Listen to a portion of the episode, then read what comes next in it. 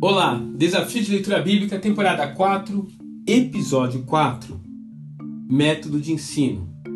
Deuteronômio, capítulos 10, 11 e 12.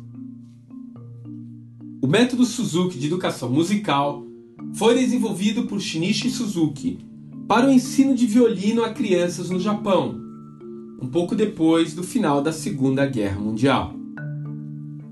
O método baseia-se em premissas como o esforço de imitação e o estímulo constante, fazendo com que o aluno alcance em seu aprendizado um retorno mais rápido de autoestima e motivação pessoal comparados com os métodos tradicionais que existiam à época.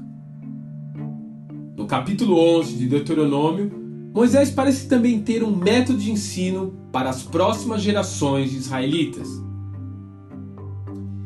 Ele está ali revisando a história de Israel para o povo que irá possuir a terra prometida. Porém, ele agora também passa a dar atenção aos seus filhos, os netos daqueles que haviam sido escravos no Egito. E ele começa dizendo que o legado seria passado aos mais novos através da obediência às leis de Yahvé. Durante a observância das ordenanças de Moisés, incluindo as festas e costumes do povo, os seus filhos aprenderiam a sua identidade como nação e se manteriam fiéis à aliança com o Eterno. O segundo princípio desse método é encontrado em Deuteronômio capítulo 11, verso 18. E ali Moisés diz que os mandamentos deveriam estar atados em seus corações e em suas almas, em suas mãos e suas testas. A ortodoxia judaica cumpre a segunda parte do verso de forma literal até hoje. E é por isso que eles colocam a palavra de Deus em tudo que lhes pertence, incluindo suas casas, testas e braços. A outra parte do verso, porém, tem um sentido mais profundo, pois fala de inserir a lei na própria essência das nossas vidas, no coração e na alma humana. Se eu pudesse parafrasear para os dias atuais, eu diria simplesmente em nosso próprio DNA.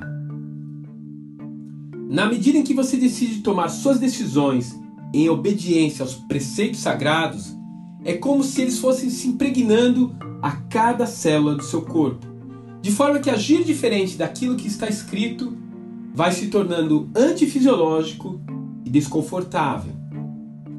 E assim como o material genético, isso também acabará sendo transmitido para os valores do seu filho. Finalmente, um último preceito no verso 29 fala que o povo deveria proclamar as bênçãos e as maldições previstas na lei, conforme as atitudes tomadas na nova terra.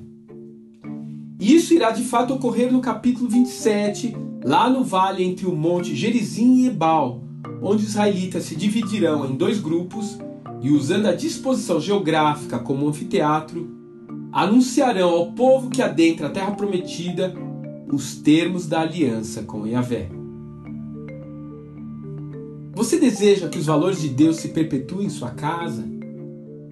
Você quer ver os seus filhos assumindo compromissos com o Senhor?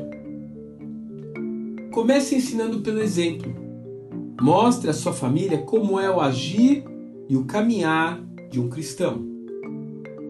Além disso, coloque a palavra de Deus em sua casa, no seu carro, nas coisas que pertencem à sua família. E por último, não deixe de proclamar os valores do reino. Não deixe a voz das ideologias ou do medo falar mais alto do que você em sua própria casa.